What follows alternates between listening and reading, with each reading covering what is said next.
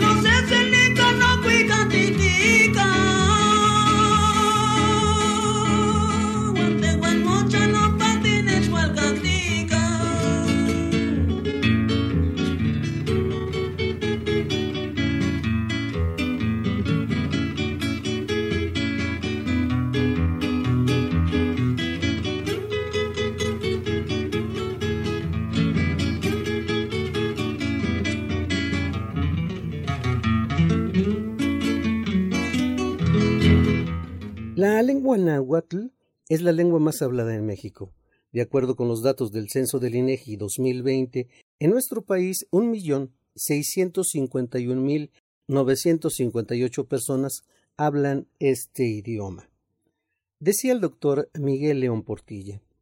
Los pueblos que hablaron náhuatl en la época prehispánica participaron en el desarrollo de una cultura.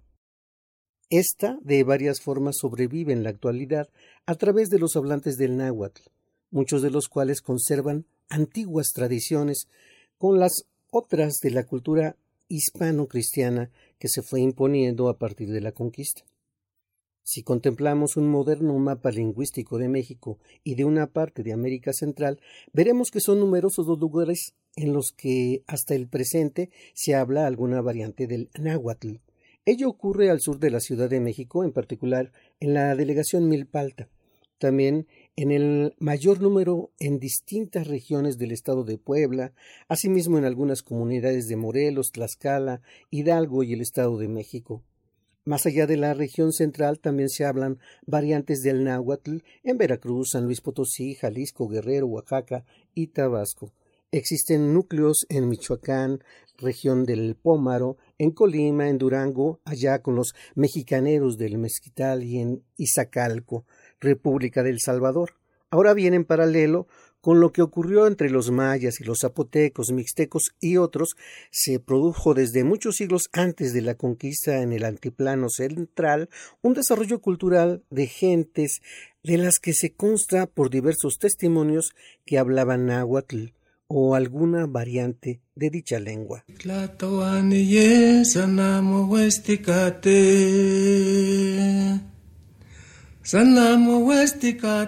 Makai pamo kwala.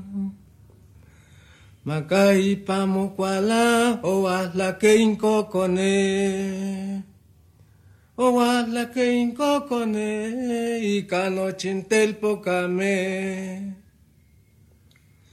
Ikano chintelpukame santipaquintimoyo tlalia. walaya iwik plakatka sangwa tlatlantiwalaya. Sangwa tlatlantiwalaya kamanwetsi sawihli. tonal chintli tekinemela wa Tekinemelawak yotikonashilike yoti konashili ke ye wa internal sintli. Tekine melawa yoti konashili ke ma wistik lato ani ye shik otimitsonka komu vandera Otimitzonka wiliko mu bandera, koxitlat linkineki. Koxitlat linkineki, zan zeharra mezkalkineki. Koxitlat linkineki, ikamosi, garrito. Tekine melauak, santipakin timoyo tlalia.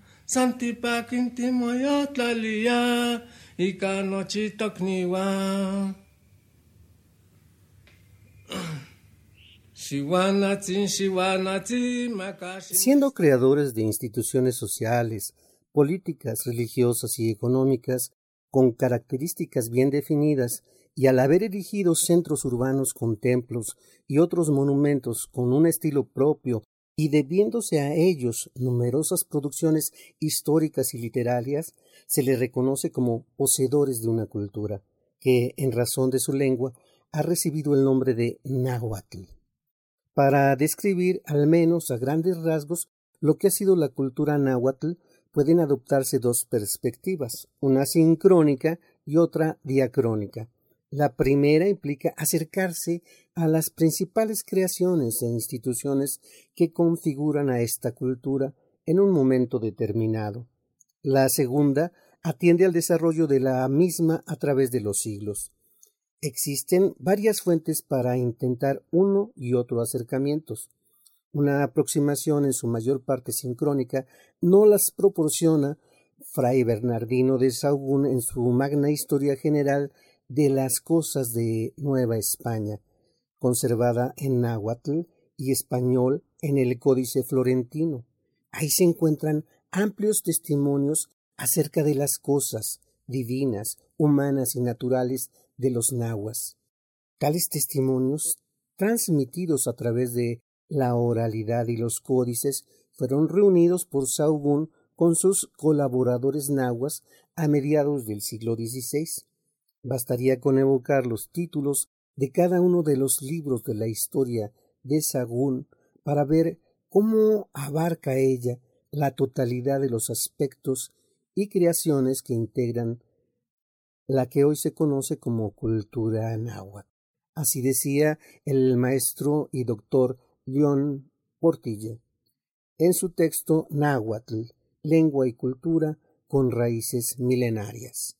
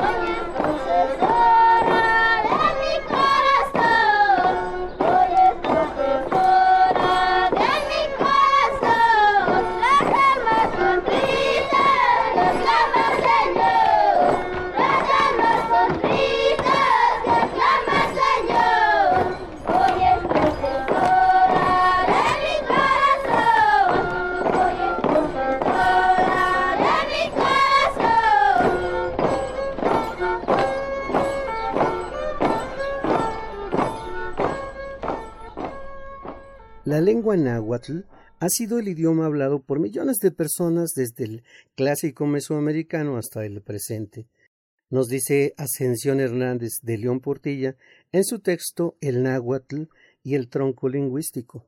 Asimismo, el náhuatl es la lengua en la que se conserva la más copiosa literatura mesoamericana, la de la tradición prehispánica y la que se ha producido durante el periodo novohispano y en el que el México independiente hasta su renacer en los tiempos actuales. Sin duda, el continente americano es prueba de la capacidad del hombre para expresarse a través de innumerables lenguas. Las que llegaron en el siglo XVI pronto percibieron que aquí existía una cantidad de idiomas nunca antes escuchado una Babel intrincada y difícil, pero no por ello impenetrable.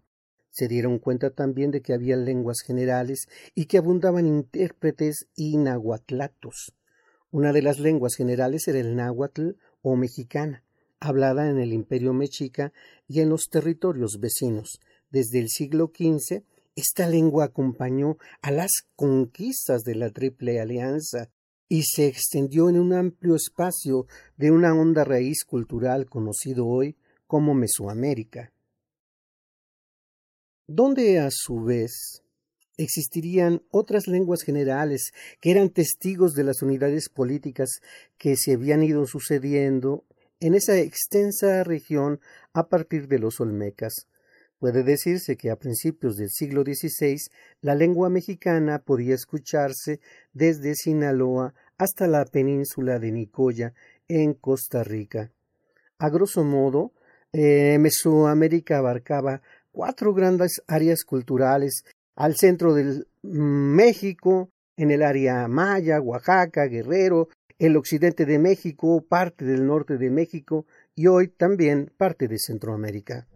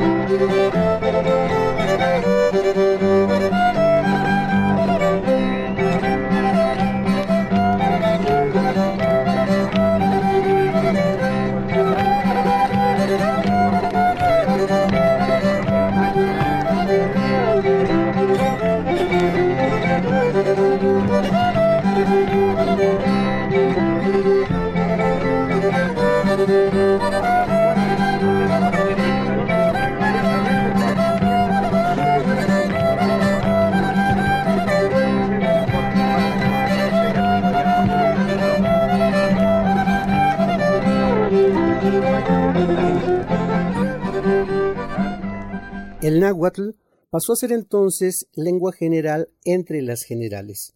Hoy podríamos decirle lengua franca. Durante el siglo XVI continuó su capacidad expansiva como lengua de conquista y de evangelización, además de que fue sujeta a un sistema de escritura alfabética, hecho que propició la elaboración de infinidad de textos sin que por ello dejase de usarse la tradicional escritura pictoglífica, es decir, la que se mm, estudia a través de los códices. En este mismo periodo fue sometida a reglas en un corpus de gramáticas y de vocabularios de riqueza tal que hoy forman un capítulo dentro de la historia universal de la lingüística. El náhuatl proviene de un extenso tronco lingüístico conocido como Yuto Nahua o Yuto Azteca, Hoy sabemos que los hablantes de Yutonagua avanzaron del norte al sur del continente hace miles de años y quizá desde lo que hoy es Oregon llegaron a la actual Sonora hacia 2500 a.C.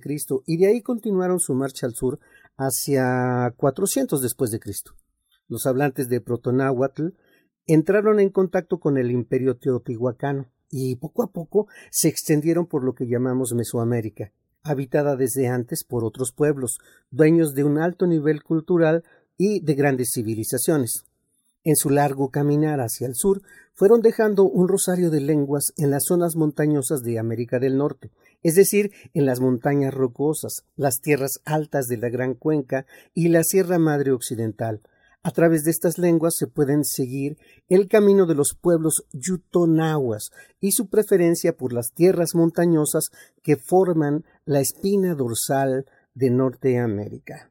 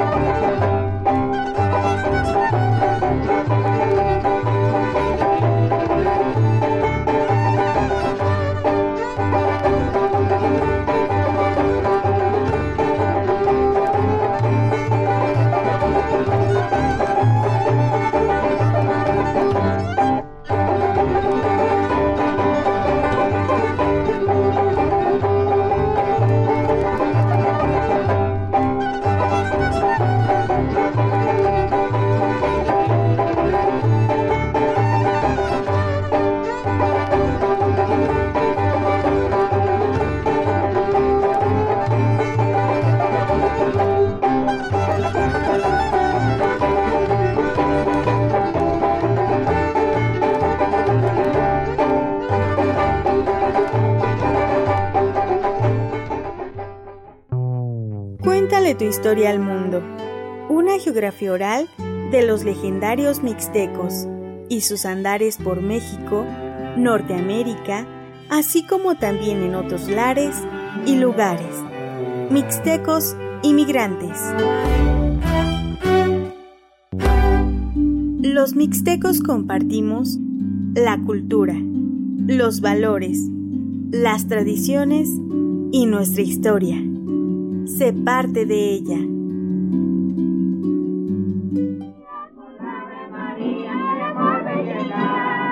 Buenas noches, señor general, de esta conformidad.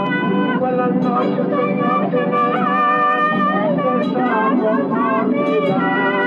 Con el Ave María y Ave María, y Ave María, hemos de llegar.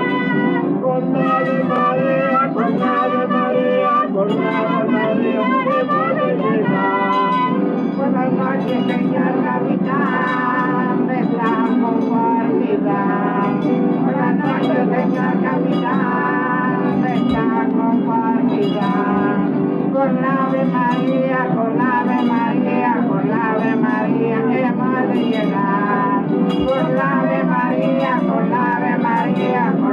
María, hemos de llegar. Buenas noches, señor general Buenas noches, señor general de esta conformidad. Con el Ave María, el Ave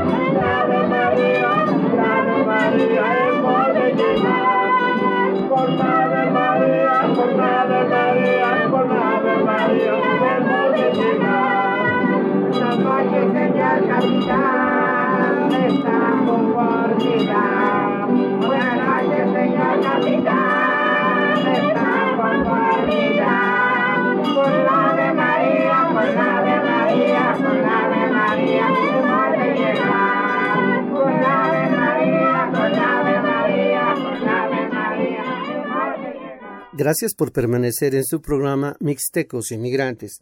Le estoy comentando sobre la lengua náhuatl y las danzas aztecas. El pueblo azteca en un corto periodo llegó a alcanzar un alto nivel y se extendió enormemente desde las actuales costas de Guerrero hasta las de Veracruz y desde el actual estado de Jalisco hasta Centroamérica. Dentro de este extenso territorio habitaron muchos pueblos que, bajo diferentes circunstancias, recibieron el influjo de esa cultura. Un ejemplo lo muestran las poblaciones de diferente filiación lingüística sometidas y tributarias del imperio mexicano, las que debían acatar, entre otras, prescripciones de tipo cultural.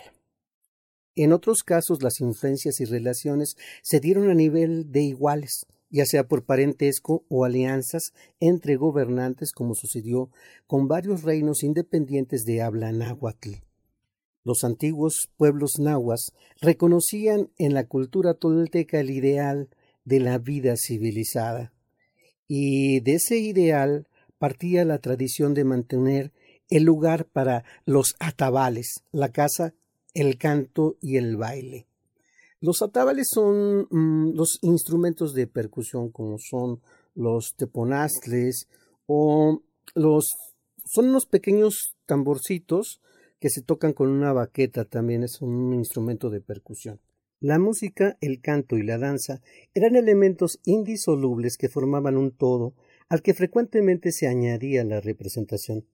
En la cultura azteca, esas creaciones artísticas siempre tuvieron un propósito fuera del arte, pues su sentido era esencialmente religioso y simbólico. Por otra parte, estas manifestaciones eran elementos integrantes de las ceremonias colectivas que se realizaban frecuentemente y por diversos motivos, y en las que desde sus preparativos participaba toda la sociedad. Los aztecas poseyeron instituciones dedicadas al cultivo de la música, el canto y la danza.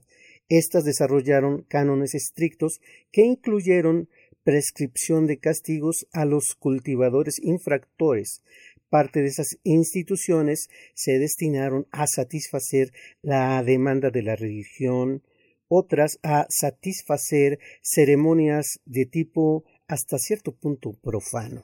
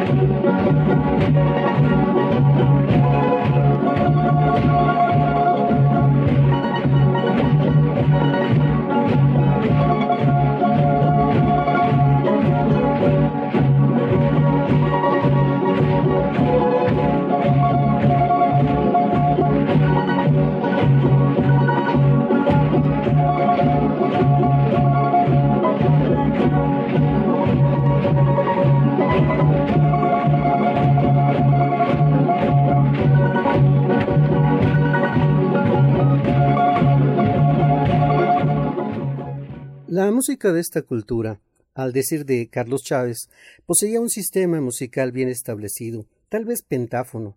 El destino de su ejecución era variado, el culto religioso, la guerra, ciertas festividades profanas o bien el acompañamiento de composiciones poéticas de carácter más íntimo, personal y lírico. La poesía náhuatl que fue hecha para ser cantada siempre con acompañamiento de instrumentos musicales de percusión y de aliento, y que era espectáculo, pues también en ocasiones se bailaba y representaba y mantuvo temas muy diversos, la historia, la mitología, los acontecimientos recientes, la educación, la moral, en un estilo que en ocasiones fue festivo y también sarcástico. Los cantores que decían la poesía tenían un puesto honorable y de alta estima, y casi todos los tlatuanis, eh, por prestigio, tradición y otros motivos, mantuvieron grupos de cantores nobles a su servicio. Además, em, que los personajes cuicapique eran asalariados y de los nobles plebeyos que componían cantos. La poesía era también una especie de tradición principesca, un ejercicio aristocrático que realizaban orgullosamente los gobernantes y sus hijos sin dejar de ser guerreros. Finalmente hay que resaltar que la música, la danza y el canto náhuatl, a través de cientos de años de evolución, se había desarrollado enormemente, ese alto nivel alcanzado seguramente desmiente lo asentado por varios estudiosos mexicanos y extranjeros que calificaron de bárbaras estas manifestaciones, pues como lo dijo bien Carlos Chávez, eh, ¿cómo se puede pensar en ello de un pueblo que se la pasa las dos terceras partes de su vida cantando y bailando?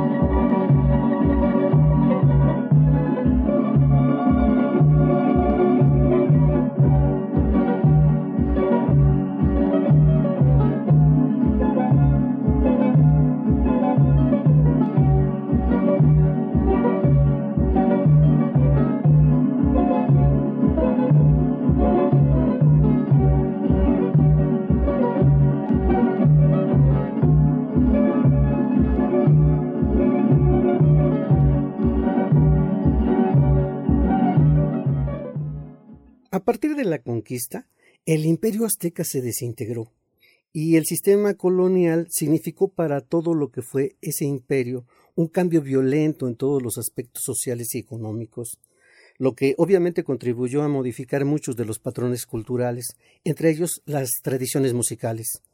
En muchos casos las poblaciones pertenecientes al antiguo imperio resistieron frontalmente a la nueva cultura importada, que les fue impuesta de manera compulsiva pues las comunidades o bien fueron fraccionadas para permitir asentamientos de españoles o bien quedaron sujetas a encomenderos o alguna institución religiosa.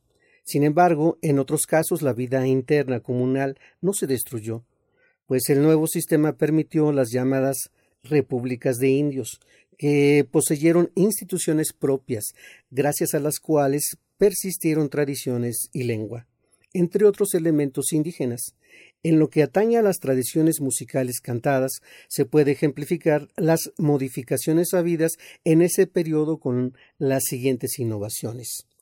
Durante la época colonial, el náhuatl siguió siendo una lengua importante, muy extendida de manera oral y además cosa nueva, de manera escrita, Así, por ejemplo, los testamentos indígenas, avisos públicos, libros mayores de cofradías y otros registros se escribieron en náhuatl por escribas profesionales indígenas.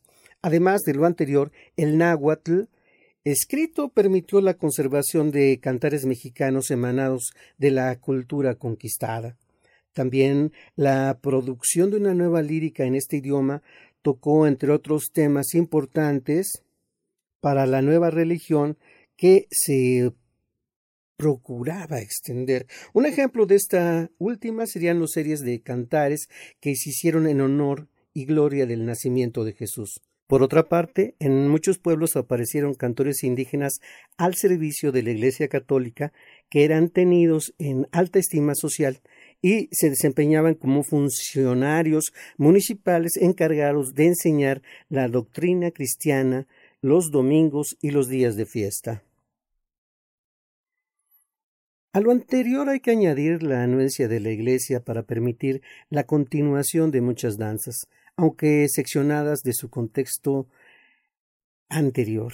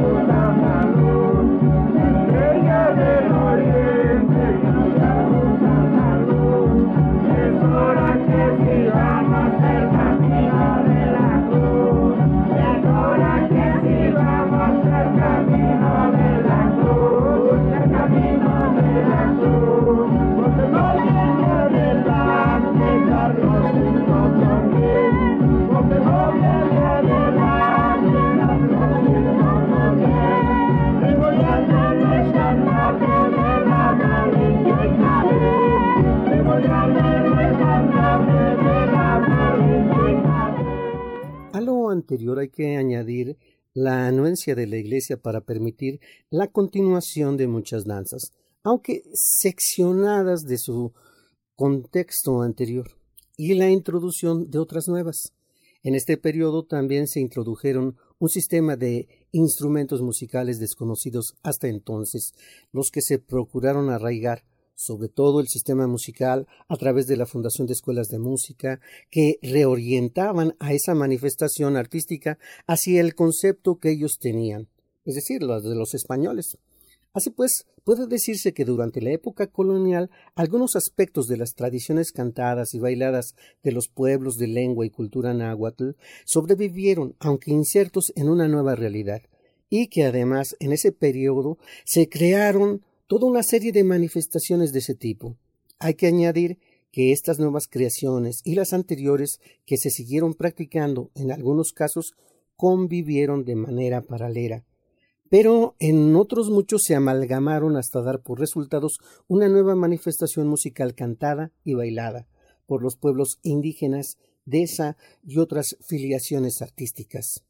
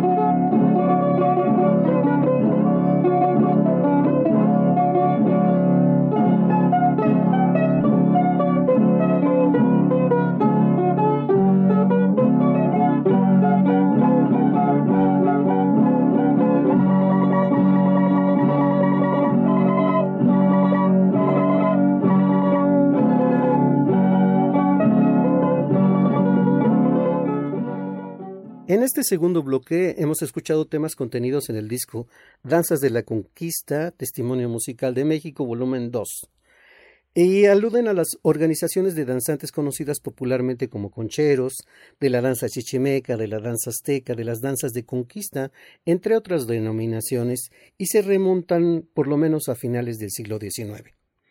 Provienen de las festividades religiosas de los estados de Guanajuato, Querétaro, México, Morelos, Puebla y en la misma Ciudad de México, donde es frecuente observar la presencia de danzantes que bailan en círculo en el atrio de las iglesias como un homenaje a la imagen patronal.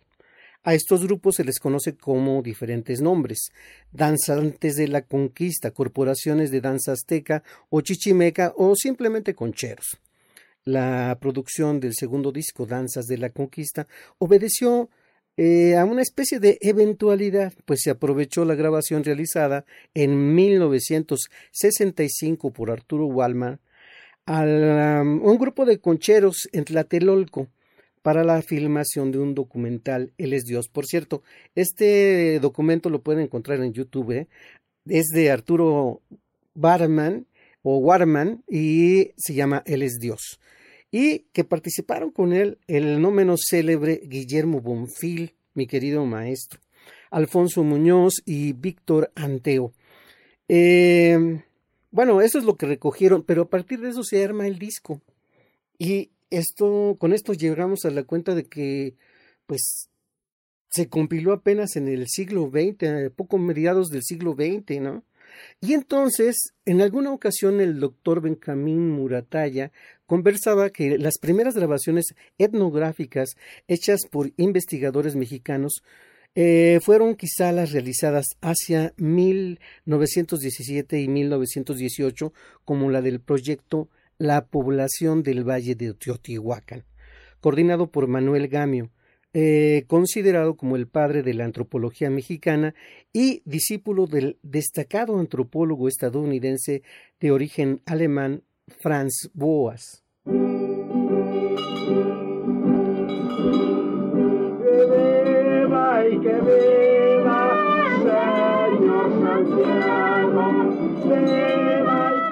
Nos vamos.